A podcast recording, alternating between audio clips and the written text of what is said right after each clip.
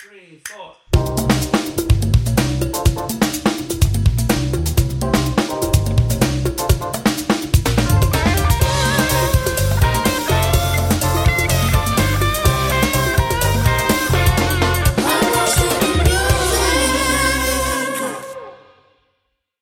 Me ve. ¡Ah! sa- ¡Maricón!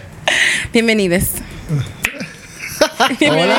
Bienvenidos. más bienvenida que Nelson vino a trabajar hoy. Ey, estamos aquí Diablo. presentes. Eh, Volvió, Nelson puso volvió. una licencia como de dos semanas. Lo que pasa es que me escribieron algunos de los fanáticos, tú sabes, dije que qué es lo que está pasando, que no me están escuchando. Claro. Claro. Yo sé que estaba muy ocupado, en verdad. Quiero pedirle disculpas a todos ustedes porque no le he dedicado el tiempo que ustedes ¿Y este acento que tú estás haciendo ahora mismo? que ustedes ameritan. ¿Qué pasa? Lo que Estoy- estaba de viaje. Estoy hablando con una persona decente. Ah. Excuse me. Ahora. Camila que se le mete una mexicana. La mexicana. Y es verdad, está Híjole. hablando con acento. Yo no me. No, no, no. No, nada que Se te va a ver. llevar de Patricia. Estaba hablando bien y punto. Claro que sí, es que llevas de Patricia. Mentira, La mentira, amiga. analfabeta, mi amor. Mi no amor, se ¿tú lleven de sabes? ella. Pero lo bueno. pidieron y estamos aquí, ya ustedes Paya- saben. ¿cómo fue Oye, este- La payasa analfabeta. ¿no? Normal. Sí, las ri- ¿Cómo fue que él me dijo? No, porque yo soy una payasa, exactamente, y soy analfabeta. Él me dijo una vez. Qué bueno. Qué buen Pero ya momento. volvió. Ok. Ah, me encanta el ambiente laboral, me encanta. Nada love it Deberíamos hacer un retiro grupal ahí, tú sabes, un, re- un retiro laboral. Tres años para, después. para unir el grupo. Unirlo Sí, más. sí. Ah, por la orilla que vamos a en el monte. Vamos a grabar, vamos, no, tenemos que ir por una casa y grabar Yo allá. pensé que es una cabaña. Y yo dije, bueno, Yo vamos también. ahora Yo mismo. dije, bueno. Dar escalera quickly. Tenemos tres minutos en esto. Nos mandan a sacar y no se pueden, si no ven entrando equipo y vaina. Hay una cabaña que está ahí en la autopista Duarte, en el kilómetro Sabe 42. mucho. Muy buena. Dale. Ya saben cómo se llaman. Ya dan la promoción Ya completa. promo, claro. No, no, no, ellos no están pagando. No, pero, ya, amigo, pero tú me Eh, dijiste, estaba eso allá. es para nosotros, no te preocupes. Vamos, vamos- vamos a organizarlo para ir para allá. Allá no caen los fans de Nelson, mi amor, tocando la puerta. Allá no Ah, caen. live. Cuenta. Tú sabes, no solicitadísima. Vamos al trabajo, vamos al trabajo. Sí, Vamos no arriba. somos como Nelson. Bueno, mi gente, nada, el día llegó. Ay, sí. Espera, déjame sentarme como la gente Ay, seria. ay, ay, ay, ay, ay. Déjame sentar. Tengo un año posponiendo este Ay, eso es episodio. verdad. Son verdad. esperando. Sí, porque nosotros esperamos como que el té se cociera bien. No había, había que, había que esperar el desenlace. Aunque bueno. I love this song. Este es el Who desenlace. is it? That's right. It's Britney, bitch. Eh. Vamos a hablar en el episodio de, de la tutela de Britney. Pero para ser más específico, digo, para aclarar la cosa. Yo empecé a escribir este episodio. El clima que está Ah. del carajo, Yo riquísimo. empecé a escribir este, yo escribí este episodio antes de que saliera el libro. Eh, obviamente, em- con artículos eh, de revistas y periódicos de entre el 2004 y el 2008. Y con lo, nah, con lo que salió la noticia también recientemente. Pero el libro salió la semana pasada. Y ya, obviamente, al otro día yo lo había escuchado completo. Y e increíblemente, no tuve que quitar nada. Todos los famosos que eran, todo lo que era rumor era verdad. Oh my God. Eh, igual si le agregué un par de vainas que ella confirmó también para que quede claro que fue ella. Eh, vamos a hablar de la tutela de Britney. Vamos a hacer un timeline como un, un desglose de fechas. No sé cómo se dice esa mierda en español. Increíble. Una cronología. Una cro- Gracias. Diablo, yo- Mira, para eso fue que, para eso fue Recuerda que nosotros somos analfabetos. Ah, Los- bueno. No, no, los cueros brutos somos nosotros. Eh, Tranquilo. Vamos a hacer una cronología de todo lo que pasó para que, o sea, que llevó a Britney a, a- bueno, que llevó a que pusieran a Britney bajo una tutela. Eh, y después voy- a explicar un poquito en qué consistió la tutela. eh, especialmente y específicamente en el caso de ella y después vamos a hacer una cronología de todos los líos de la tutela. No líos personales. Eso van a tener que chuparse el libro para eso. Va- sino del, el- o sea, la cronología de las situaciones legales de la tutela hasta llegar a su fin y un poquito del movimiento Free Britney. Free Britney. No quiero, o sea, no voy a irme en el drama de que me jalaran los cabellos en mi casa todos los días y, mi- y no, no, porque lean el libro que es muy interesante cuando ella se lo cuente. Y Michelle Williams se tiene que She ganar un Grammy por ese libro. She ¿verdad? is a queen. Fascist, muy bien. fascist, homie. Yo no puedo. O sea, wow. ¿Cuál es Michelle Williams? La actriz. La La de actriz. Dawson's Creek, eh, Brokeback Mountain. Ajá, la de rubita. La, la nariz finita, la rubita. Ajá. Yes. Dura, dura. Eh, vamos arriba entonces. I'm so ready. Eh, guay. Eh, Britney obviamente es un icono pop desde ya hace mucho tiempo, desde el 98 que se, eh, salió su primer disco. Y es una de las artistas pop más influyentes hasta el sol de hoy, en verdad, a pesar de que tiene siglos sin lanzar nada nuevo. Eh, aparentemente detrás de toda la bonitura que se veía, en verdad siempre estaban pasando muchísima vaina la manera que la trató la prensa, la manera que la trató eh, la industria y principalmente la familia, que en verdad son una partida de sanguijuelas. Eh, que de verdad siempre le- era una crítica constante a todo lo que ella hacía y son bien mal agradecidos también. Eh, Britney obviamente desde que fue, desde que ella era chiquita, siempre estuvo sujeta a la sexualización de todo lo que hacía. Así es. Ella como con 10 años fue al programa este Star Search. Eh, no sé si saben qué programa es. Un programa donde iban a concursar niños Sí. que cantaban, bailaban, qué sé yo, que ella fue. Show de talento. Y el, el, el conductor, que ahora no me acuerdo su nombre, era Ed McMahon, una vaina así, qué sé yo. Eh, a una niña de 10 años, lo primero que le preguntó era que si tenía novio. Disgusting. O sea, y fue siempre una obsesión con el tema de que si, si, si se hizo la teta, si era virgen. si era virgen. eh. Que si rap, que si rapa, que si mama, que si todo. O sea, todo esto, Britney sale su, saca su primer disco y todavía tenía 17 años. O sea, estamos, le están haciendo estas preguntas a una menor de edad. A principio de, pero vamos adelantando, ya yo iba a arrancar. El libro entero. Let me set it up. Eh, obviamente, Britney tiene una carrera impresionantemente exitosa. sí. Del 98, bueno, hasta el sol de hoy sí, porque la jeva sigue facturando. Pero digo, refiriéndome el sentido a todo lo que pasó del 98 hasta el 2002, que es donde voy a arrancar. Entre el 98 y el 2002, Britney había sacado ya uno, dos, tres discos. Sí, tres discos. Ultra, super, mega exitosos. Giras mundiales, eh, película. The todo y girlie was todo. getting her coins. Sí. Pero a principios del 2002, Britney había terminado su relación con Justin Timberlake, una relación muy pública y la ruptura, la ruptura Aún todavía más. le estamos hablando. Aún más, claro. Más tarde, este mismo año, Justin lanza su primer disco como solista que se llama Justify. Y aprovechó todas las veces que pudo para hablar de la ruptura, empezando el ciclo de prensa con una entrevista a Barbara Walters, donde aseguró que ninguna de las canciones de su nuevo disco se trataban de Britney y de la ruptura. En la misma entrevista a Barbara Walters, que me imagino que está ardiendo en el infierno, y si hay justicia en este mundo, esa tipo una, de- una desgracia. Sí, una hija de perra. Eh, ella profundizó en el tema de la virginidad de Britney, destacando las afirmaciones previas acerca de que hizo Britney acerca de conservar su virginidad hasta el matrimonio y le preguntó a Justin Timberlake si ella cumplió su promesa y Justin en un tono súper irónico le respondió como que sí, claro. Y se traiga de la risa.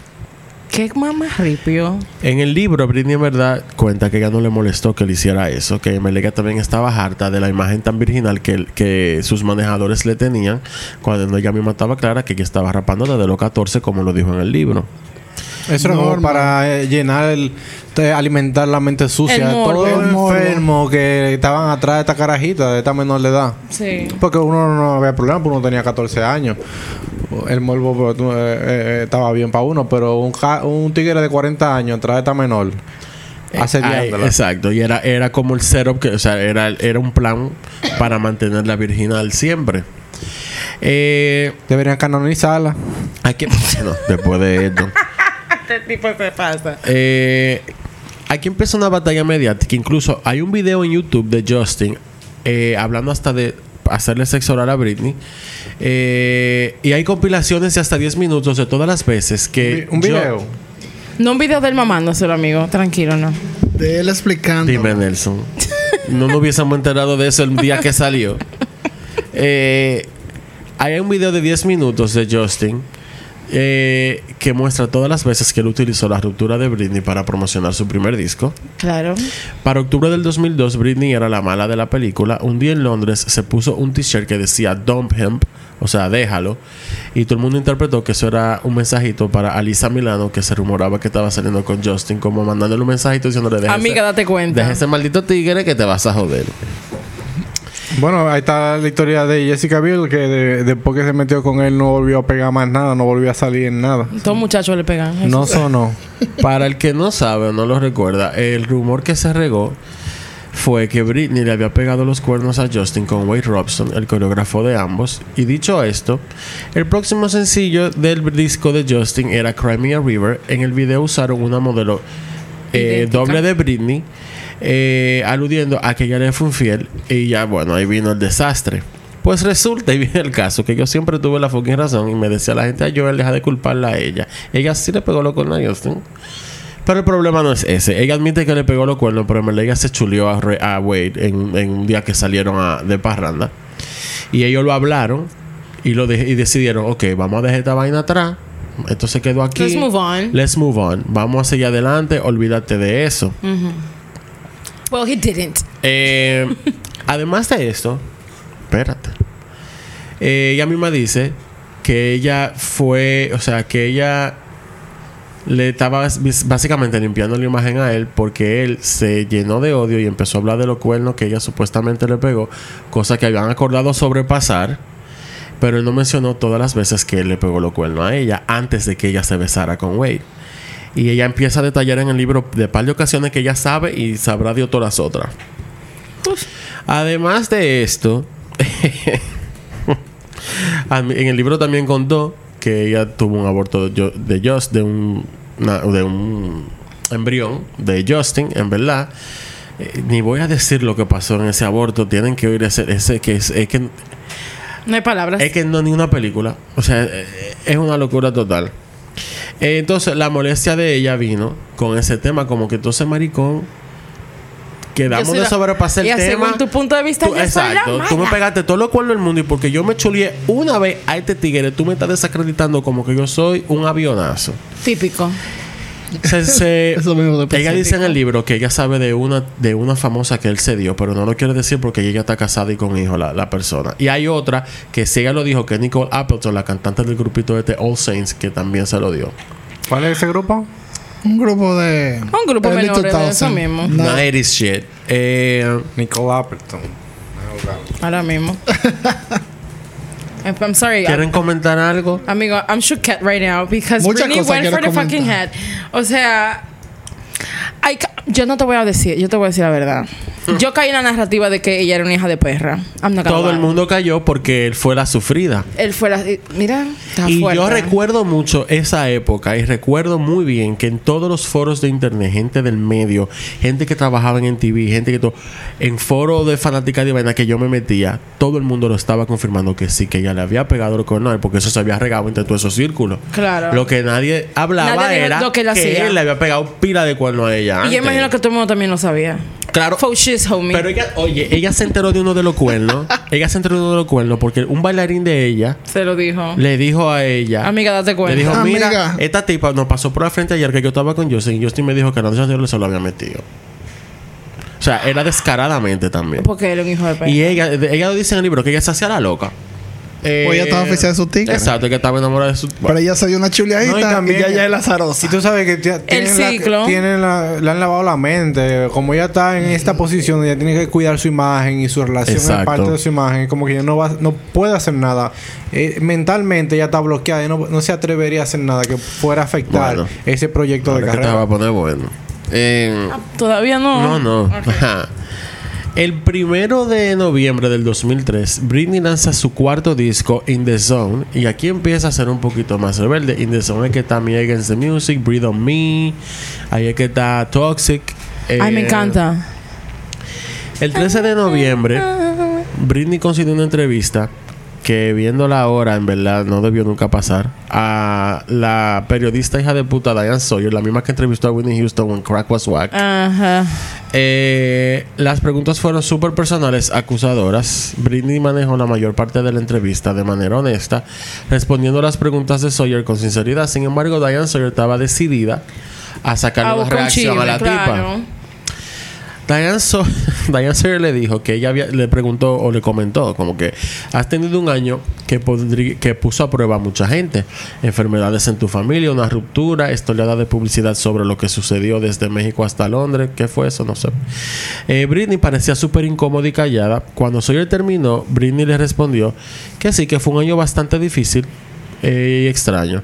Y ahí, cuando ella estaba respondiendo esto, se notaba que ella estaba, que iba a empezar a llorar. Y ella, como que se tapaba la cara y se volteaba para no llorar. Hasta que ella no aguantó, se puso a llorar y casi sin poder hablar, le dijo, como que en verdad podemos parar la entrevista. Estoy súper, como tengo pila de vergüenza ahora mismo. Sí. Esa entrevista en todos los lados también la pueden buscar. Es eh, un maldito desastre. Eh, las preguntas de Diane Sawyer parecían súper acusatorias. En un momento, Sawyer le mostró fotos a, a Britney de ella que había hecho para distintas portadas de revistas y le preguntaba, ¿qué, ¿y qué le pasó a tu ropa? Mira, mamá. Ya yo me estoy encojonando y, y no, y no va- y vamos por la segunda página. Parecía que la presentadora de Nightline, Nightline estaba tratando de hacer que Britney se sintiera avergonzada por participar en sesiones de fotos reveladoras a pesar de que absolutamente todas las celebridades las estaban haciendo. Sí, porque esa, siempre ha sido la onda. O sea, Sawyer también pareció defender la amenaza de muerte de la esposa del entonces gobernador de Maryland, Kendall eh, Ehrlich. La esposa dijo que si realmente tuviera la oportunidad le disparara a Britney. ¿Por qué? la sí, porque lo que pasa es que ¿Cuál era había una porque- yo no porque Pero ya era- déjenme- por- yo lo voy a decir. Una mala influencia, un, un mal ejemplo. Deja que lo diga para nosotros opinar. Eh, Britney se sorprendió, en verdad, de las. Del, ella le puso como el video donde la tipa lo estaba diciendo. Y Britney se quedó como que, mierda, en verdad, eso está súper horrible porque una persona querría hacerle esa vaina a otra que ni siquiera. Ella, esa jeva a mí no me conoce. Y Diane Sawyer justificó la amenaza diciendo que era por el mal ejemplo para los niños y lo difícil que es ser padre y mantener todo esto alejado de tus hijos. Ahora Britney le cayó su boca y le dijo: Pero es que eso no es mi maldito trabajo. No son y yo me míos". imagino la vocecita de Britney, porque Britney tiene una vocecita como de, de yo no fui, que me encanta. Eh, ella seguía golpeando a la pobre Britney con pile de preguntas. Sawyer también le preguntó qué pensaban sus padres sobre sus atuendos y actuaciones. También le preguntó a Britney sobre las fiestas y si salir de compra era una adicción. Cuando terminó la relación entre Justin y Britney, eh, la culpa, obviamente, como ya dije, pareció recaer casi por completo sobre ella. Cuando Sawyer sacó el tema, dijo: Él salió en televisión y dio a entender de que tú eras la culpable. Entonces, ¿qué hiciste? Cuando en verdad lo que le digo te está preguntando era loca, ¿ver- ¿eso es verdad? ¿O cu- cuál es tu versión ¿Cuál del lío? O exactamente, sea, cuál es la versión? no, ella inmediatamente, ¿Qué le hiciste a Justin? exacto, tú eres la mamá huevo, vamos arriba. ¿Qué fue lo que tú hiciste? Confiésalo. Eh, en el libro, ella dice que no solo. eh, bueno, lo que dije anteriormente, que ella. ella cogió básicamente en ese momento la culpa por Justin. Ella lo arrastró bastante en el libro, en verdad, gracias. a- Qué bueno. Pero It's- ella it's lo dijo. Pero ella lo dijo como que lo que se le olvidó decir fue todas las veces que me pegó los cuernos a mí. Para el primero de enero del 2004, en una celebración en, la- bueno, en Las Vegas, Britney se casó con su amigo del colegio Jason Alexander en Las Vegas. Oh my God, yes. El equi- yo, me la- yo me acuerdo que yo me levanté con esa noticia. El equipo de Britney se, se preocupó pilas porque ella no había firmado ningún acuerdo pronuncial. Ya para este momento Britney valía todos los millones de chinflín. Y luego de 55 horas de la gente arrancándose los moños, el matrimonio lo anularon. Los, los representantes de Britney en ese momento dijeron que ella no estaba en total control de sus capacidades para entender lo que había hecho. Ella habla mucho de ese día también en el libro. Eh, en el libro ella dice que se da cuenta cómo la furia de su familia por esa boda le abrió los ojos un poco sobre la importancia de ella para su familia y de que nadie más eh, fuera A poner la mano a los cuartos. fuera fuera como fuera de ellos esté cerca de ella como ellos tenían que controlar todo lo que la rodeaba eh, para que no venga ninguna persona de fuera a decirle a ella que no tiene que mantener ninguno de esos opalcos Eh, en el 2004 se convirtió en un año muy ocupado también para ella. Ella empezó a salir Disculpa, con... pero. Tiene, ¿No puedes decir algo de que llevó a Britney a casarse con un tigre que tenía Ah, años que que, no se veía? dio un maldito humo del diablo y ella no se acuerda de nada. Eso fue. I mean, Ella estaba en Las Vegas, según en el libro, estaba en Las Vegas, estaban ajumadísimos y como que, loco, ¿tú ¿sabes qué sería heavy ahora? Como que vamos a casarnos. Ella Ay, sí, ella, ella, no dice, ella empezó. ella no se acuerda. Y yo no me acuerdo, para mí era como que lo hicimos relajando. Ella no dice que ella, ella se levantó con el teléfono explotado, tocándole la puerta a todo el mundo y ella como, coño, ¿qué fue lo que hice anoche? Y le dijeron, ah, que te casaste.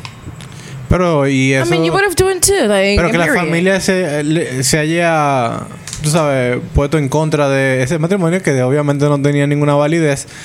El matrimonio Sí te- sí, sí va- tenía validez. Sí, te- pero tenía validez legal, pero que obviamente iba a ser anulado porque fue como una equivocación de vaina de borracho. ellos se salvaron que se lo anularon. Si un juez atravesado no se lo anula.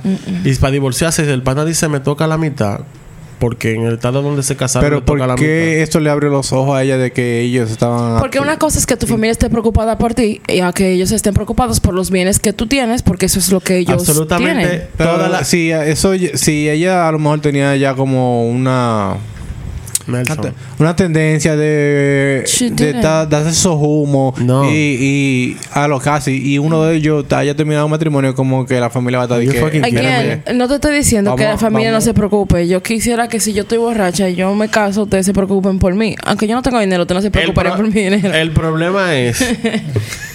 el problema fue la actitud de la familia, que al final el problema no fue que ella se casó, el problema era que le iban a quitar los cuartos. Ese es el problema.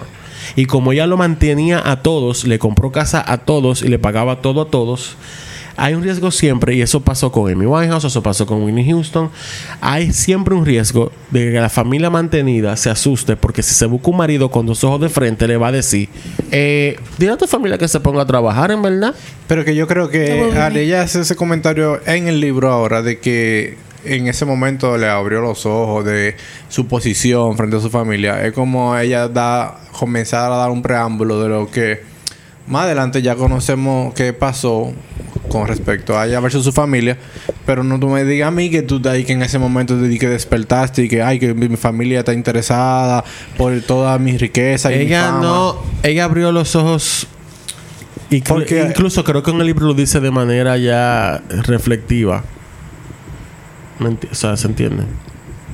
Ya, porque ya pasó, obviamente. Es lo que hay que reflexionar acerca de lo que, que ya no pasó. fue que se puso a la defensiva con respecto a su familia o di que, que No, no. No, ella diciendo porque ella se quedó que... diciendo que ahora ella mira para atrás. Y dice, mierda, sí, eso era un red flag. que dio que- no un red flag porque tu familia se está preocupando por ti porque Pero estás- Nelson, es la actitud que la familia tomó. La familia se preocupó por su dinero, no por ella.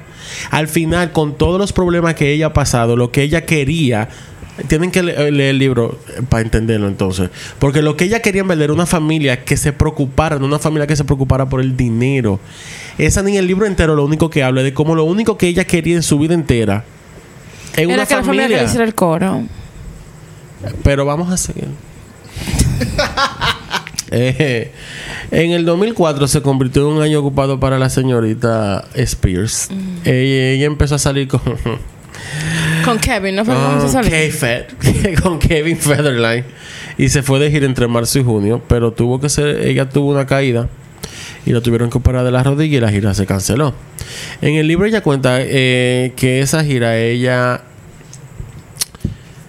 la obligaron a incluir segmentos y como vaina para tirarle puya al, y responderle a todas las humillaciones que Justin le había hecho en la prensa.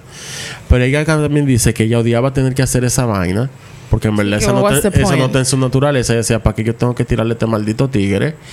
Y ella dice que ella todos los días le pedía a Dios que hiciera que ella se rompa un brazo o una pierna. Y al final se cayó. Y se tuvo que cancelar la gira. Ella dijo que ella detestó hacer esa gira, que la odió de principio a fin. Esa es de Onyx Hotel Tour. Eh, luego de la rehabilitación, en octubre del 2004, Britney se casó con Kevin Federline. En general, la gente no estaba muy feliz, ya que Kevin, en verdad, se veía como un interesado en hacerse famoso. En el libro, sí. se- en verdad, sí. Eso Ella dice como que yo no vaya. Eso fue. Eh, y si ven los videos y las fotos de la boda, es white trash. hicieron- O sea, ellos hicieron- white trash at its finest. Sí, claro que sí. Eh, el... Sí, señora. Ellos hicieron un especial de MTV. Vamos para allá. Ah, discúlpame. El 17... claro, pero si estoy haciendo el episodio, yo me lo estoy haciendo yo. Escúchame. El 17 de mayo del 2005 se estrena Britney y Kevin Chaotic Caóstico. Un reality documental que seguía la vida de la pareja. En este programa se mostraba que su actividad preferida era dar paseos por la playa mientras fumaban cigarrillo, ni siquiera weed. White sí, trash. Él sí fumaba pila weed, ella no. Sin embargo, las críticas fueron extremadamente negativas, cuestionando si eso iba a tener un impacto positivo en la imagen de ella. Eh, muchos la retrataron como una joven superficial que no podía formular frases coherentes y que estaba obsesionada consigo misma. El objetivo final del programa era promover la carrera de Kevin como rapero bajo el nombre de K-Fed y todo el mundo lo criticó porque él no aprovechó en verdad el apodo de él que era Meatball porque él está quebrado eh, que era el apodo que le decía a todo el mundo en Los Ángeles Esto es lo último. ella le tiró pila de shade a la carrera, entre comillas, de Kevin también en el libro. A Eh, la carrera, entre comillas, right? La cosa pasó ya a otro nivel cuando el 14 de septiembre del 2005 Britney se convierte en madre por primera vez. El público no estaba nada contento con la idea de que Kevin Federline dejó a su novia embarazada y con otro hijo por casarse con Britney. En el libro ella cuenta que ella se sintió súper engañada cuando se enteró porque ella no sabía nada y todo el mundo se lo estaba diciendo como que este tipo tiene una mujer preña. Y hasta que ella lo confrontó y él le dijo que sí, ella como que se quedó como que... Bárbaro. Um, ok. Pero no lo dejó. Eh, ¿Tú apoyas su marido? Sí. Y lo dijo como que Estaba se quebrado That's- mierda. Dime, meatball, marico. Meatball. ah, brazo de niño. Ok. El 6 de febrero del 2006, Di que meatball. a Britney le tomaron una foto manejando con una mano y agarrando a su hijo en otra. Aquí, eh, todo esto cuando eh, esta parte más referente a, a la- al Al asedio, al asedio también de, la- de los paparazzi que tenían esa tipa. Si la tenían harta. Ella se justificó diciendo que tuvo que agarrar al bebé para calmarlo porque se asustó con la manada de paparazzi que estaban arriba del carro. Eh, yo al mismo tiempo eso de- me acuerdo mucho de esa época y yo mismo me acuerdo que pensaba entonces para qué tú sales con ese muchacho si tú sabes que hay 50 malditos tigres que se te tiran en el carro it's a child o sea un niño pero no es mío. El 12 de septiembre de 2006 justamente un año después Britney parió de nuevo. O sea ya quedó preñada tres meses de nacer primero. Muy normal eso. eh, Es, es más típico de lo que la gente piensa. Sí, aquí ella empieza, como ya todo se empieza, ella dice, como todo se empieza a derrumbar, que el pan era un mamagüevo, que estaba intoxicadísimo con la fama y el poder, que eso era par y van y par y vienen. Ahí hay que ya le tira pila de shade al famoso disco que él di que estaba grabando, que incluso estaban grabando unos videos y era tan mamañema que prohibió que ella la dejaran entrar. Y ella, como que, ah, yo, I'm paying for this. yo soy su esposa. like, Ah, yo dije, I'm paying for this shit. eh, ella habla que de que la situación era desesperante también con los paparazzi y los niños y muchísimas cosas más. Y habla de la depresión Posparto. posparto Del y lo fuerte que fue y lo mucho que le afectó. Y en verdad, aquí empieza el declive total y al final la raíz de todo el declive de Britney fue una depresión posparto. Solo dos meses después de tener el segundo hijo, le pidió el divorcio a Kevin. Su abogado le dijo que si ella no lo hacía, él lo iba a hacer primero. En el libro ella dice que Kevin no quería, no quería quedar eh, como el malo de la película, así que todo el mundo como que se ajuntó para que fuera ella la que quedara como una mamá lleva, pidiendo el divorcio y ella la que está desbaratando la familia entre comillas.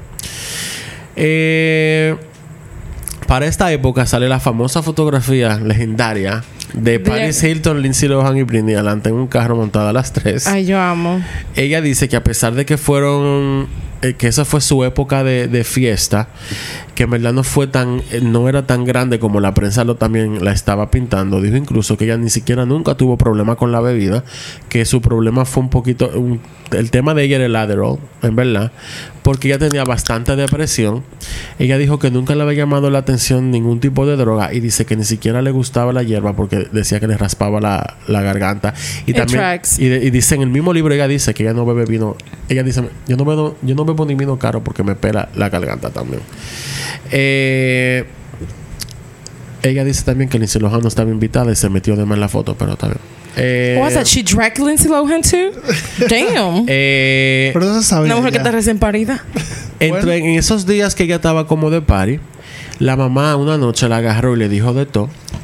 Eh, se la tragó porque ya llegó prendía y Britney cuenta como que esta mujer me está peleando y azarando cuando yo decidí salir la dejé a ella para que cuidara a los niños dejé una niñera para ser un adulto responsable y no Dejé llega- dinero para la pizza. Exacto. Y nos damos un maldito La humo. cena. Y nos damos un maldito humo en mi casa con unos muchachos en el medio. Pues dije que eso fue un maldito lío grandísimo. Y que ahí como que ella ya empezó. Ella dice que ese fue el día que la relación con su mamá y ella se, Se quebró. jodió. Eh, al mismo tiempo, la, la prensa se estaba comiendo a Kevin Federline en burla, burla van y burla vienen. Pero a ella misma tampoco le gustaba que se estuvieran como burlando tanto de él. Eh, porque como ellos estaban peleando por la custodia de los niños, se lo estaba afectando a él y él estaba... Y eso así hizo que él la atacara más todavía y bueno, sabemos que él lo logró. Eh, la vida de ya la vida personal de Britney empieza a entrar en, en una crisis eh, mucho más grande y empieza todo a salir a la luz. Eh, pero el declive apenas comienza porque queda el 2007 completico. Y ahí fue que se armó. Ay, sí fue que Un estaba... año difícil para Ay, sí, fue un año fuerte. Eh, durante la grabación de The Blackout, ella estaba súper contenta en el estudio, pero con ese que estaba en depresión.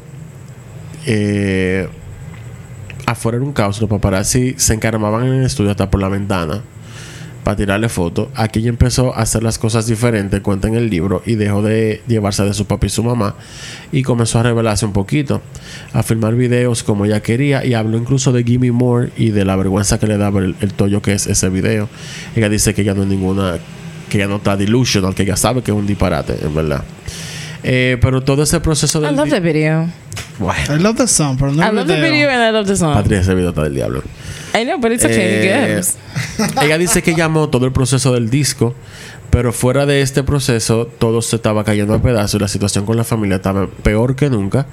En febrero, Britney con sus dos hijos, uno de cinco meses y el otro de un año, tenían varias, ella tenía varias semanas sin verlos porque Kevin se dio a la tarea de regalarle a todo el mundo que ella era una loca que no lo podía cuidar Eh, y ya se lo habían quitado.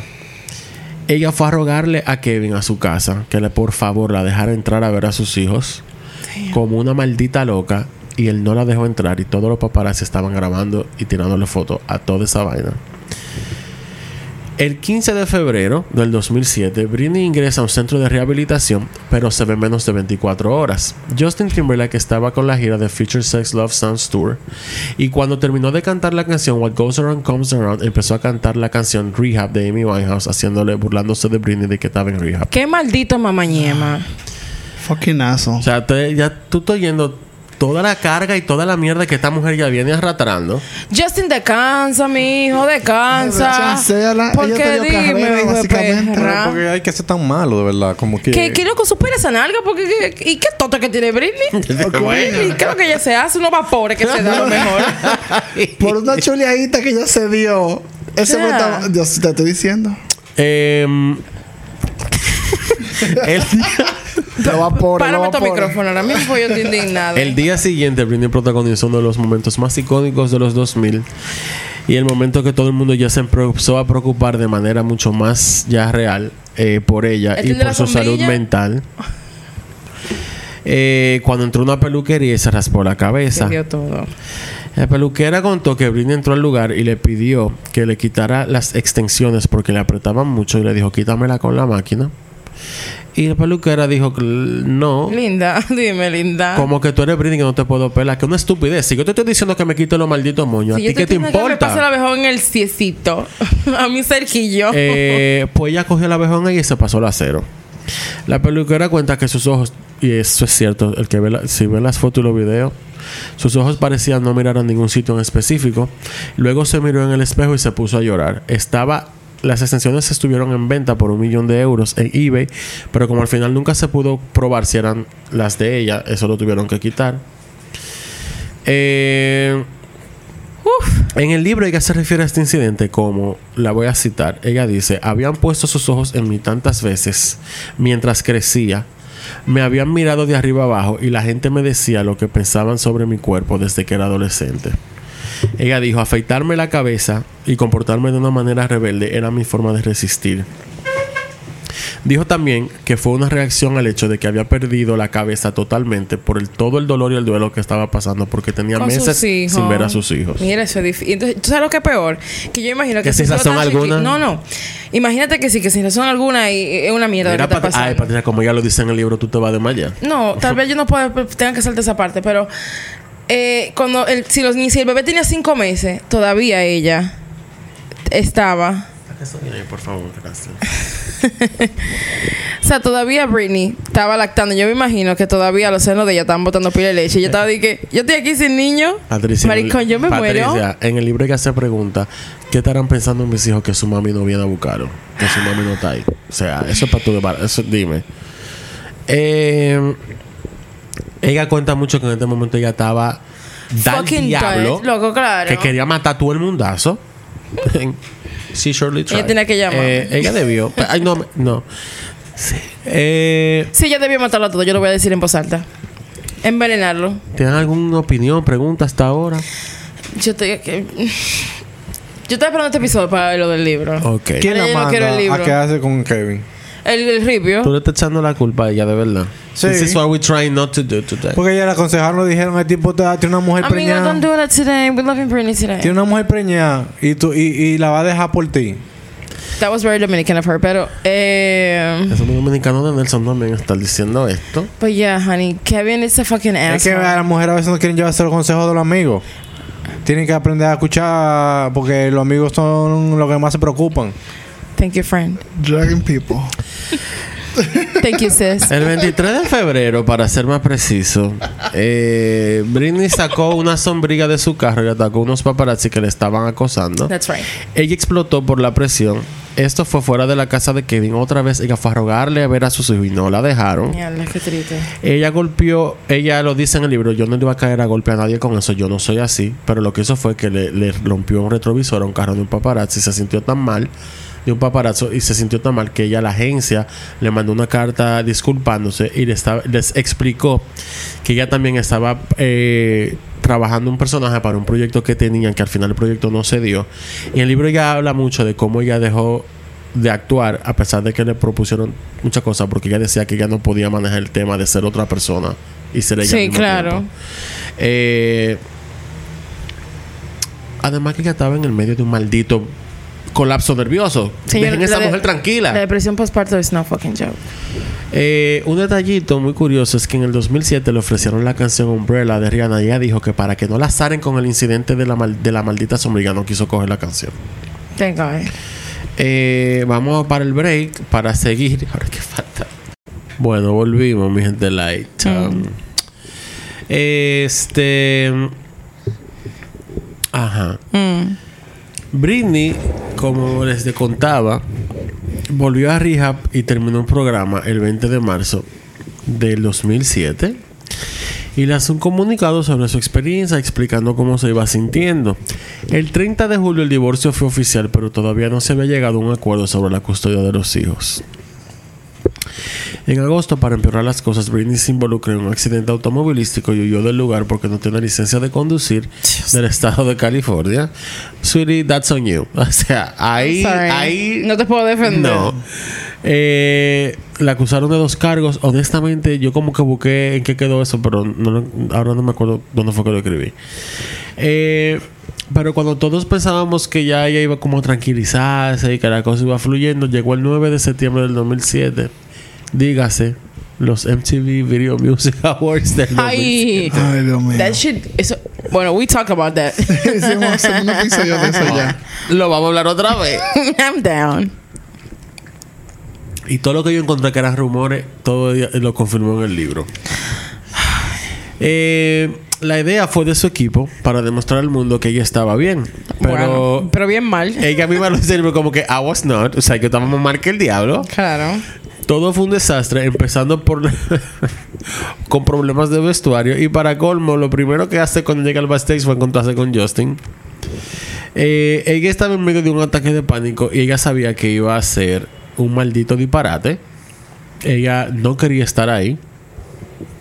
Y ella, que fue algo que me gustó mucho del libro, ella no justifica nada, ella todo su toyo lo dice y sabe que la cagó. Por lo menos. Eh, la cosa como que tienen ella sí da explicación para que la gente entienda el contexto de lo que estaba pasando alrededor. Eh, la actuación dura cuatro minutos, pero honestamente la vergüenza ajena hace que dure como tres horas. Eh, Joel. Se, se siente larga. Patricia, No recuerdo sorry. eso, ¿qué fue lo que pasó? No, es mejor así. Eh, tú Te la ves enseño un video ahorita. Eh, se ve súper desorientada. Las extensiones súper mal puestas. Uf. Haciendo lip sync, mímica. Y por momentos ni lo hacía. Y obviamente, como ya dije, y ella lo confirmó, ella estaba obligada a estar ahí. Lo primero fueron las críticas por su apariencia. La Jeva tenía dos bebés de menos de dos años. Eh, y aún así, la gente la criticó porque supuestamente estaba gorda. La Jeva tenía la barriga plana, pero gorda. Sí, ella no, o sea, ella no estaba como cuando no tenía hijos. Pero, come on now. Girls. Eh, en la audiencia, la gente estaba, tú sabes, en shock. Impactada. Impactada. Se ve P. Diddy, Rihanna y 50 Cent. eh, en burla. eh, eh, estaba todo el mundo como que ¿qué, se está supone pasando? que está pasando aquí? Eh, hay un clip de Rihanna riéndose con un amigo hace, eh, a- a- al final de la presentación, pero Rihanna ha especificado una y otra vez que no era de eso, que ya se estaba riendo, que jamás se iba a burlar de Britney, incluso ya colaboraron después. Sí, hicieron una canción juntas, ¿no? El remix de S&M, Yeah. bien malo. Eh, la única vez que ella sonrió durante toda la presentación fue cuando la música se detiene y como que le aplaudió a todo el mundo educadamente. Ella dice gracias eh, y se va del escenario. Harta. Múltiples fuentes contaron y después ella confirmó que ella se rajó del grito incontrolablemente atrás del escenario. Estaba llorando como una loca. Los tabloides, se le- obviamente ella sabía que se le iban a comer. Eh, ella estaba súper nerviosa desde antes porque ella sabía Que era un que desastre. iba a ser un debacle. Según una fuente de MTV, Britney estaba en estado de pánico absoluto antes de la presentación. Sabía que iba, que no había ensayado tampoco lo suficiente y que iba a arruinar todo el espectáculo y posiblemente su carrera. Y luego se vio, ella se vio en el espejo y se vio el peinado y ahí fue que se armó el maldito lío. Eh, ella entró en una furia descontrolada y comenzó a atacar a todo el mundo, incluyendo a su estilista. Eh, el artículo que yo encontré se decía que no se podía verificar esto, pero ella lo verificó. En su libro ya verifica todo el mundo. Eh, que ella estaba histérica. Eh, un rumor se refería también a, que la, a la comediante Sarah Silverman, que realizó un monólogo. Esto lo habló Pablo en el episodio del MTV. Que realizó un monólogo. eh, uno de sus chistes hacía referencia a que los dos hijos de Britney eran los errores más lindos que ella haya visto. Un informante alegó que Spears había escuchado a Silverman ensayando su rutina y se había enfurecido mucho eh, por la referencia Sí, a sus porque, hijos. porque tú haces usa, haces el uso de los niños. O sea, que bajo. Sin embargo, un representante de Silverman y después la misma Britney en el libro confirmaron que ella no lo escuchó antes, ella lo escuchó después. Incluso Britney no lo escuchó después ahí porque ella estaba histérica, ella lo escuchó después Sino en- después en la de... noticia. Claro. Eh, lo que sí se sabe es que ella supuestamente había sido vista en una discoteca de Las Vegas la noche anterior de los VMAs, llegando a casa solo 12 horas de su actuación. Eso ya no lo dice en el libro, quizá por Por vergüenza, tal vez. No sé. Eh, se informó que Britney se saltó varios ensayos en la preparación previa y cuando apareció en el escenario solo había ensayado dos o tres veces. Cuando apareció en el escenario una fuente que habló con la revista Us dijo que pudo verse a sí mismo en el video en el auditorio y ahí fue otro maldito lío, se volvió loca de nuevo. Salió corriendo del escenario gritando, Dios mío, parezco un cerdo gordo. Parezco un cerdo, decía. Varias personas afirmaron que habían visto a Britney llorando detrás del escenario con informes de que, nada, que tuvo un colapso emocional, nervioso y estaba súper avergonzada. Hay algo que poca gente también menciona, sobre todo el debacle del 2007, que en el libro ella sí hace referencia a esto. Y es muy importante, es que su tía favorita, que era una de sus personas más cercanas, que falleció a principios del 2007 también, agregándole más duelo a todo lo que ya estaba pasando ya. Eh, ay, oíste, Estoy mala. el pitico. Claro. Eh, Algo viene. ella venía cargando con pila de vaina y eso tampoco ayudó. Los primeros informes de la actuación de los MTV Video Music Awards compararon a Britney Spears con un zombie medio dormido y muchos la tildaron de, de perezosa. El cantante y compositor Akon comentó después de la actuación, definitivamente podría haber sido mucho mejor, parecía nerviosa, se podía ver en su expresión facial. En lugar de bloquear a todos y hacer lo suyo, se notaba que estaba pensando demasiado.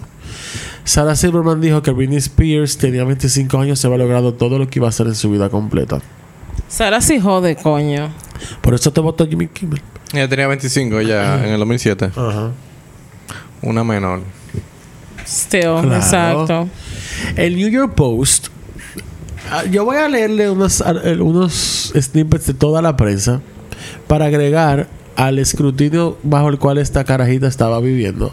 Aparte de que a todo esto todavía está sin sus dos hijos. Y con 25 años. Gracias. El New York Post publicó totalmente patético, vergonzosamente playback. Pero eso se sabe desde el principio que hacen los playback. Come on now. La canción sobre el deseo de demasiado no fue suficiente para nada y mucho menos para relanzar su carrera. El New York Times dijo, no decepcionó, fue terrible. O sea, y este hijo de perra. Visiblemente nerviosa se tambaleaba por el escenario, bailando con timidez y sin hacer que sonara o pareciera que, que cantara en vivo. ABC News se burló de su cuerpo con las siguientes palabras. Ay, Dios mío. Su traje de sujetador y bragas con lentejuelas confirmó que, al igual que su antiguo magnetismo como estrella de pop, sus abdominales del pasado son ahora un recuerdo. Y Online fue uno de los muchos medios que criticaron el cuerpo de Britney, diciendo que sus abdominales, una vez duros, como una roca, han cedido a un estado algo menos firme, lo cual es completamente comprensible dado que ha tenido dos hijos. Bueno, pero por lo menos. No tan comprensible fue su decisión de lucir su zona media semi-gelatinosa en un conjunto de sujetador y bragas. Ahora no la pueden cortar. Tiene algunos Ese es el problema. El publicista de celebridades Michael Levine insinuó que alguien debería haberle dicho a Spears que estaba demasiado gorda. Este me está poniendo como tensa. El New York Post también dijo que se movía como gelatina. Y Joy Behar, que amo a Joy, a Joy Behar, pero del programa The View, pero en verdad ella de- se pasó. Dijo que es un buen modelo a seguir porque sale y muestra que ya no está delgada. Bueno, en verdad, eso no estuvo tan mal. Pero la Whoopi Goldberg describió a Britney Spears como una bailarina exótica y el psicólogo de televisión una mala bailarina exótica y Dr. Phil que no tiene no debe- tiene cara para estar juzgando a nadie dijo que había comprado entradas para un train wreck Eh, así fue como shut the fuck up. Exacto. Esas son solamente algunas de las cosas que se dijeron en la prensa sobre una mujer con 25 años Recién parida, como quien dice. en medio de una crisis de salud mental. Eh, el 5 de octubre del 2007 se estrenó el video de Give Me More en el que básicamente Britney da vueltas sin parar alrededor de una barra de striptease. Amo. Lo único que lleva encima es una faldita, unas bragas, eh, unas medias rotas y... ¡Wow! Y la poca vergüenza. Ella estaba medicada ahí en verdad. She was given. A mí me encanta ese video. El 18 de octubre del 2007, Britney Spears perdió la custodia de sus dos hijos. El 25 de octubre del 2007 se publica el quinto y para muchos y para ella misma su mejor disco, Blackout. En verdad sí lo es, maldito digo.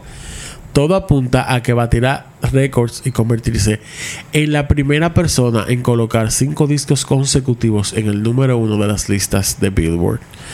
Sin embargo, Billboard decide modificar la regla para permitir que el álbum de The Eagles, Long Road Out of Eden, le quitara el puesto a Blackout. Britney, por tanto, se quedó sin el récord. Le voy a explicar un poquito de este asunto. Este disco de, de Eagles era exclusivo de, creo que era de Walmart. Y la regla era que los discos exclusivos de una cadena de tiendas no podían estar en la lista porque eso era trampa. Al final era como que la tienda le podía hacer pedido de 10 millones si quería la disquera y se registran como 10 millones de copias.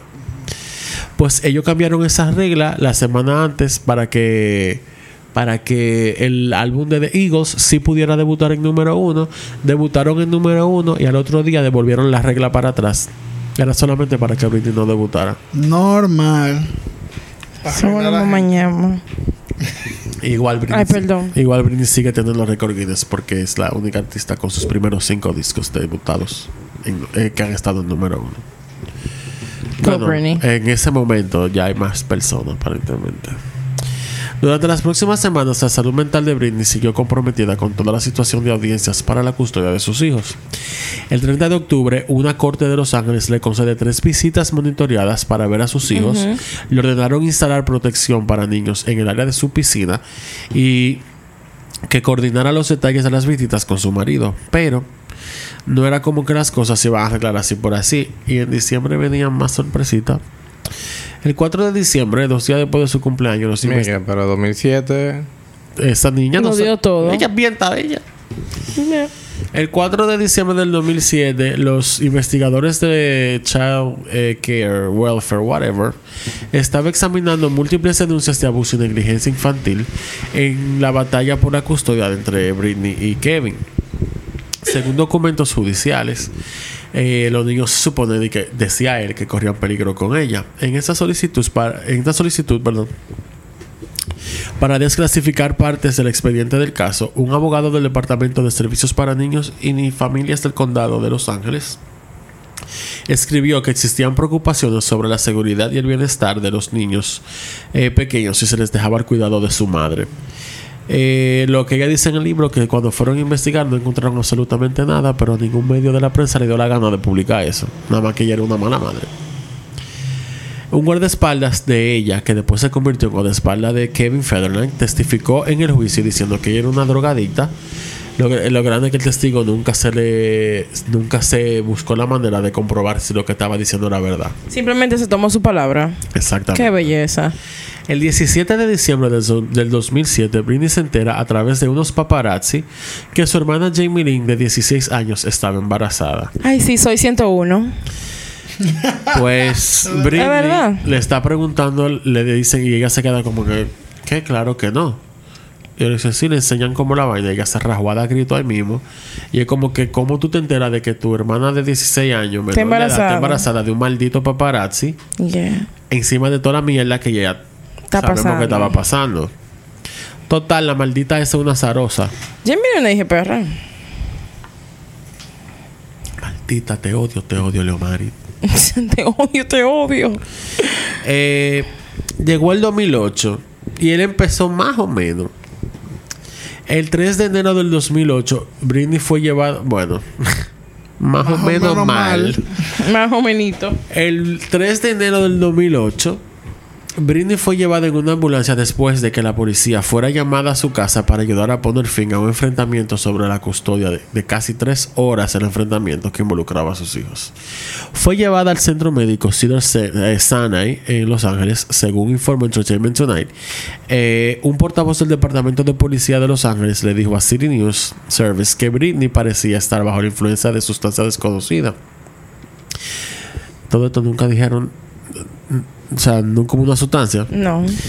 Eh, no se informaron lesiones. Más temprano ese jueves, Spears había comparecido para una de- eh, deposición en la disputa de la custodia, pero el abogado de Kevin Federline, Mark Vincent Kaplan, dijo que fue interrogada durante solo 14 minutos.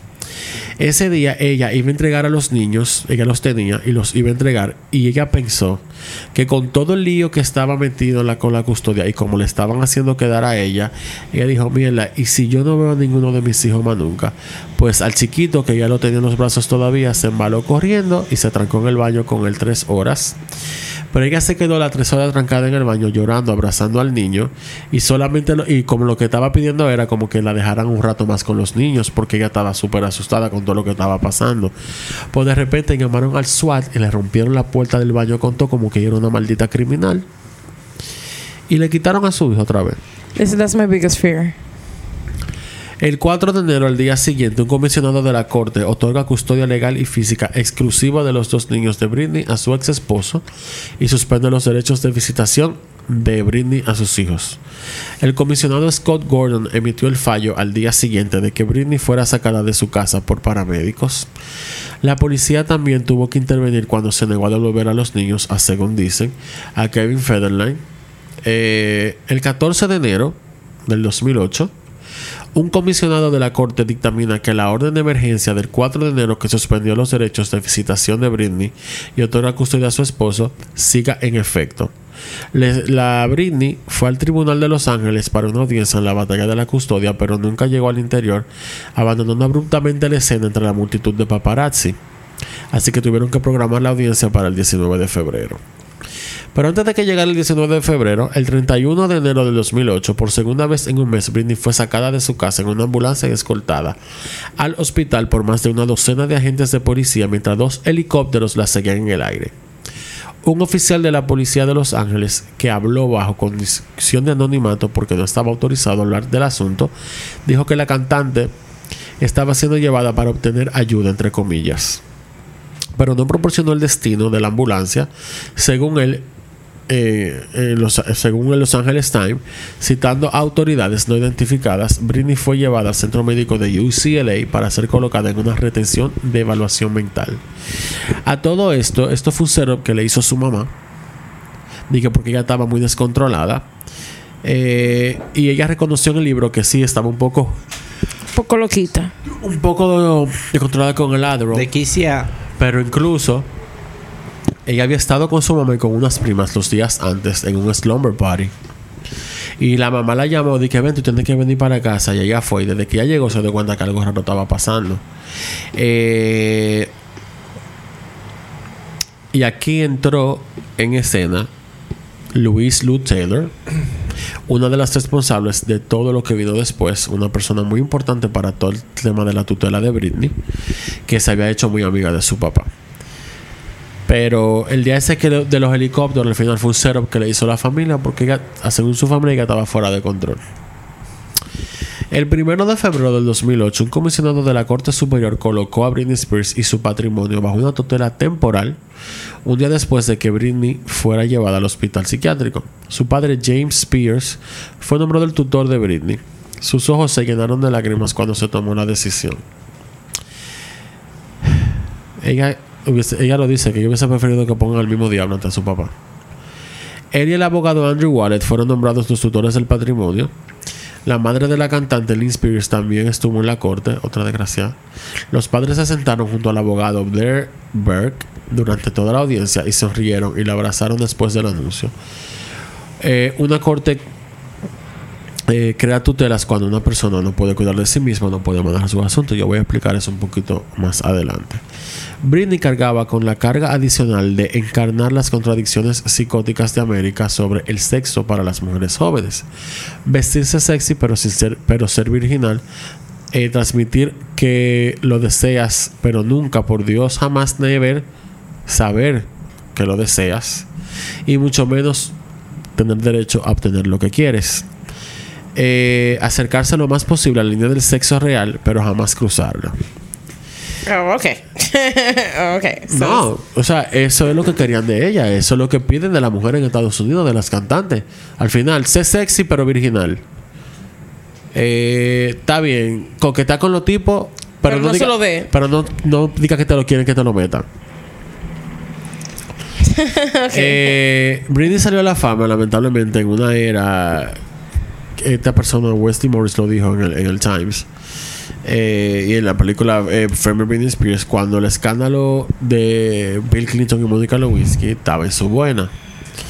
Eh, en este caso de Britney se ha también enseñado que a cada quien también le conviene recordar lo que le conviene eh, recordar. Porque si la gente todavía recuerda, o lo primero que recordaba que era una cuernera. Pero, o si se hacía la teta, o que sí o qué. Pero, por ejemplo, nadie recuerda todas las veces que ella sí la persiguieron, que la abusaron, que la maltrataron. Claro. Nadie toda la presión que tuvo, toda la vaina que le hicieron, ella todavía siendo menor de edad. El resto del 2018 fue semi positivo para ella. Ella ganó tres VMAs, que está muy claro, que fueron comprados. Eh, Joel. Es verdad. Ella grabó y lanzó el álbum Circus. Es verdad. Eh, aunque después salió a la luz muchísimas cosas de la época de Circus también, que ella estaba bajo la tutela y ella tampoco estaba de lo más contenta. Tienen preguntas, comentarios.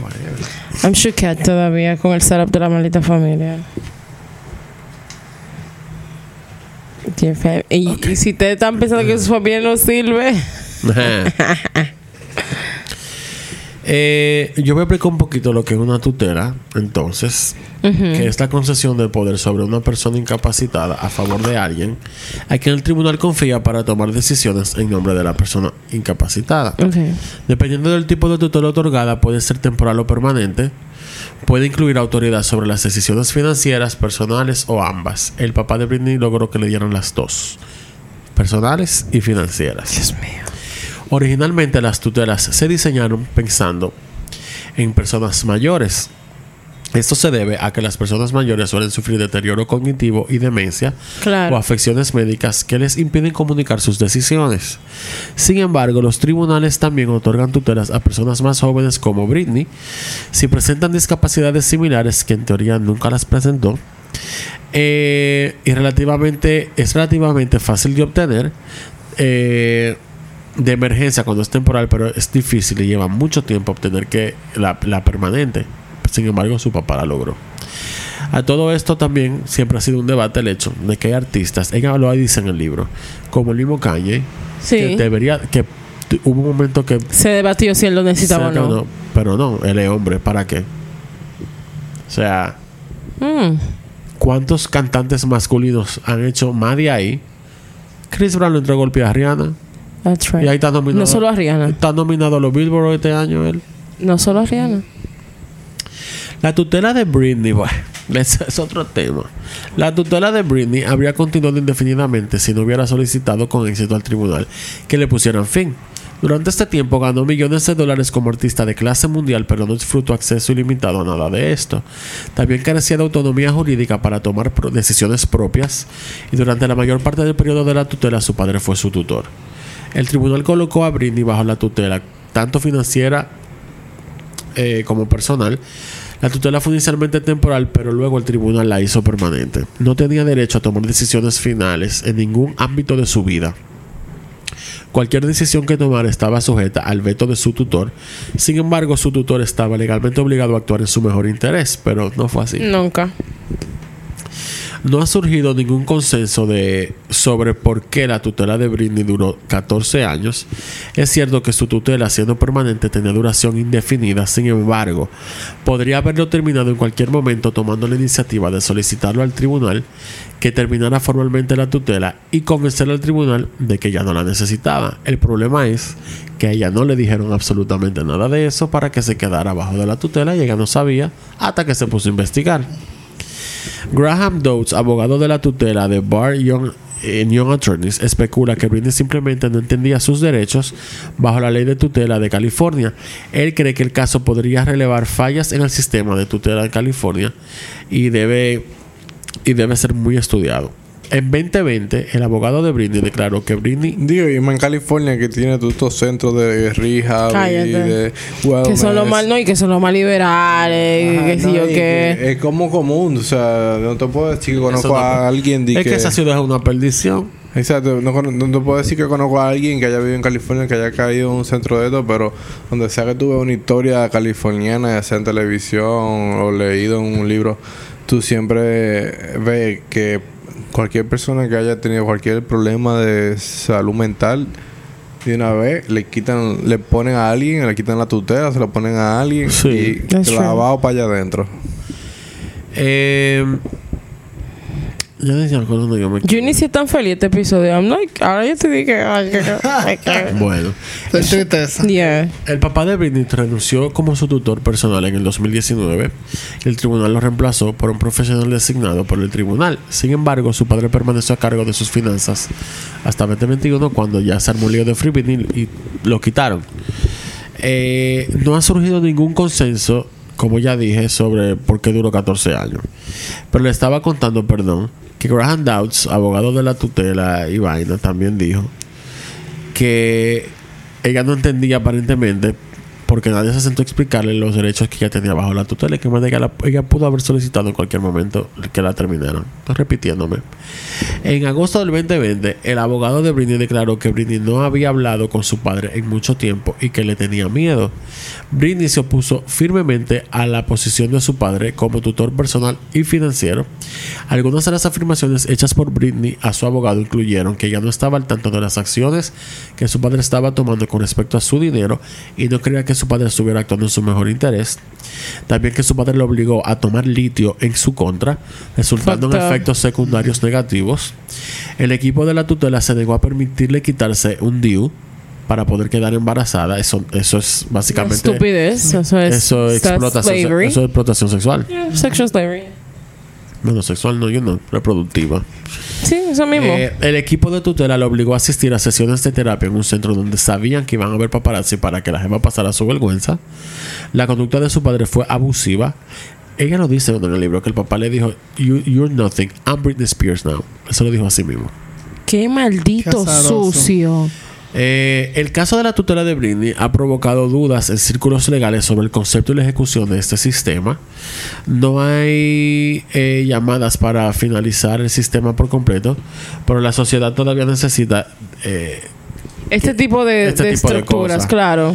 de hecho, algunas personas probablemente no podrán vivir, no podrían vivir sin el, sin el sistema de la tutela. Eso es verdad. Claro. Sin embargo, muchos profesionales del derecho han estado reflexionando sobre cómo de verdad debería de funcionar. Eh, y quizá los requisitos, o sea, quizá estudiar más el caso antes de imponerla o de... O hacer cierta renovación después de cada cierto tiempo, qué sé yo. Porque 14 años pisado Sí. sin que se revise la situación, eso está muy del carajo. La tutela de Britney termina en el 2021, como muchos saben. Esto significa para Britney, bueno, su fucking libertad. A pesar de que sí se le pusieron condiciones, Sí. eh, obviamente, a las cuales ella no se opuso. Ella nunca ni siquiera se opuso. Nelson. ella ni siquiera se opuso a ir a terapia ni nada y nunca estaba opuesta a ir a terapia. Ella lo decía, yo voy, a mí no me importa. Yo no quiero que me pero, den litio. pero tiene que ser donde yo quiera, donde yo diga, con el doctor que yo diga. Sí, porque ella le tienen un doctor, supuestamente. Yo vi en el. Hay un documental en HBO que se llama Spears ver- versus Spears. Bueno, no sé. Eh, donde ella le dicen, como que no, que estos tigres me ponían los doctores que ellos le dan la gana. Y esos doctores me daban lo que le daba la gana. Y nunca me decían lo que yo me estaba tomando. Mira, hay pila de información que falta sobre el- la cronología de la tutela que en verdad no me va a dar tiempo a hacerlo en este episodio. Yo creo que lo dejaré en el Patreon. eso. Ok. Pero al final, ella lo que quería era eso, que ella no, no, no- y no quería su papel en ningún lado. Incluso el abogado que le tenían obligado era uno que le había puesto la, la tutela. Hasta que ya cuando empezó el lío de Free Britney, el tribunal dijo no, que ella elija a su abogado. El primero le pusieron uno. Es su derecho. El primero le puso, el tribunal le puso uno primero, que le ayudó un tiempo. Y ella estaba súper agradecida de esa gente. Pero ella dijo, no, yo quiero uno mío. Eh, literalmente eso es parte de los derechos. Cuando tú tienes tu derecho, es tú tienes derecho a un abogado. Un Si tú no te puedes buscar uno, nos- el Estado te va a dar un abogado. Él Pero bajo- ella se podía buscar su po- abogado. Pero bajo la tutela le decían que no, que tiene que ser que pusiera la tutela. Entonces tú pierdes todos tus Exacto, derechos como tenía- ciudadano cuando ella tenía, ella tenía su abogado, pero tu- su papá pa- pagaba el abogado. ¿Y a quién va a responder No, el papá? Ella pagaba el abogado con with, su eh, cuarto. with her money. No, pero su papá elegía. Pero los cuartos lo trabajaba lo que- quién. Pero- no, pero lo pagaba el papá porque el papá tenía tutela financiera. Sí, pero el que Sí, paga no es el que elige. exacto. Yo elijo y tú pagas. Porque no, es que ese es su, su derecho como ciudadano es ese. Es que Si ella, ella siempre lo tuvo. Lo que pasó es que su papá no se no lo se lo dijo decía. Para poder Y la controlarla. tenía. Y la tenía Él señores, cuando ella le quitaron la tutela, se hablaba que su fortuna de 60 millones de dólares. La fortuna de esa niña no es para tener 60 millones. 60 millones de, tengo yo en el popular. Esa carajita a esta altura con todo el dinero que ha hecho es para tener por lo menos medio billón de dólares. Todavía sigue sonando y vendiendo. Ya ¿Qué? lo sabes. Pero el libro. Britney es. Eh, el, libro salió, ¿qué? Hace como una semana. Mentira. El, el primer Sí, día se semana. convirtió en la memoria más vendida de la historia de una Es la historia de la celebridad. Y le dieron un avance de 15 millones gracias a ella. Entonces, Britney no es para 60 millones de una gente que está comenzando. Britney duró 6 años en Las Vegas y anual hacía 200 y 250 millones.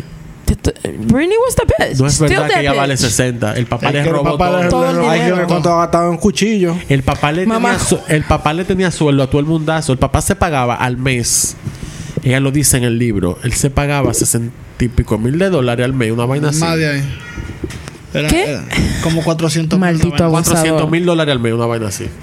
Maldito abusador. Más del bono. Ah, claro, y bono para todo el mundo. La bonificación de abril. El Y doble. los viáticos. No, y a ella le daban dos mil dólares semanales. Lean el libro, el libro está súper bueno porque ella, ella aclara todas las vainas que vimos en la prensa, ella lo aclara todo. Y no hace excusas. Diablo, I feel so much for her. En verdad.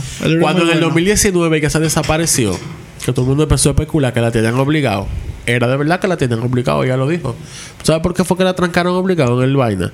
Porque cuando se acabó la residencia, que iban a hacer una nueva, ella dijo que no iba a hacer esa maldita mierda. Y ella fue a la rueda de prensa, saludó a todo el mundo y siguió caminando para el carro y se fue. Todo el mundo está tipa está loca. No, ella, Sí. lo que, ella lo que estaba era alta. Poniendo su. pu- pu- Putting her foot down. Ella quería vacaciones con sus hijos y no la dejaban, la obligaron a irse de gira. Sí. Y ella se fue y fue verdad. Y, y después metieron el cuento que el papá de ella estaba malo. No, mamá huevo. Mara- Marta Morena. La tenían en un psiquiátrico. ¿Tú sabes cómo ella se enteró de Free Britney estando en ese psiquiátrico? La gente está mala contigo, una- Miguel. una La Enfermera- enfermera, una le enfermera di- le la enfermera le enseñó el celular. Mira lo que, lo que están haciendo tus fans por ti. Y me imagino que se puso a dar grito como una loca. Así fue que ella se enteró. Eh, este es el episodio, mi gente lives. Yo voy a llorar un poco ahora off mic. Um, También, amiga, te it's too Y deja que leas el It's a- libro. This is a mess world. Lo que yo le decía yo ahorita. This is a messy world. Eh, It's a messy world for Nada, women. gracias por escucharnos. Eh, recuerden que estamos en el Patreon con un, un nivel gratis y un nivel pagado con exclusivo, con contenido exclusivo. Ay, santo. Eso es para los fans de Nelson. Eh, Claro. Eso sale barato, señor. Usted. Usted se ve ese trae- cuarto. ¿Qué? qué? Esos son como 10 dólares. Pero Una chiripa. Ustedes me tiran a mí que yo le consigo su descuento. Son cinco. Sí, que yo Eh, diga que usted te Por si cuenta, ustedes, marico. por si ustedes no se lo ponían Síganos, cinco. síganos en Instagram y, Instagram. y sean felices. Gracias. Claro. Y Tengan paz. Recuerden, Free Britney. that's right. Amiga, Dios tú y yo mío. estamos. Bye. Bye bye.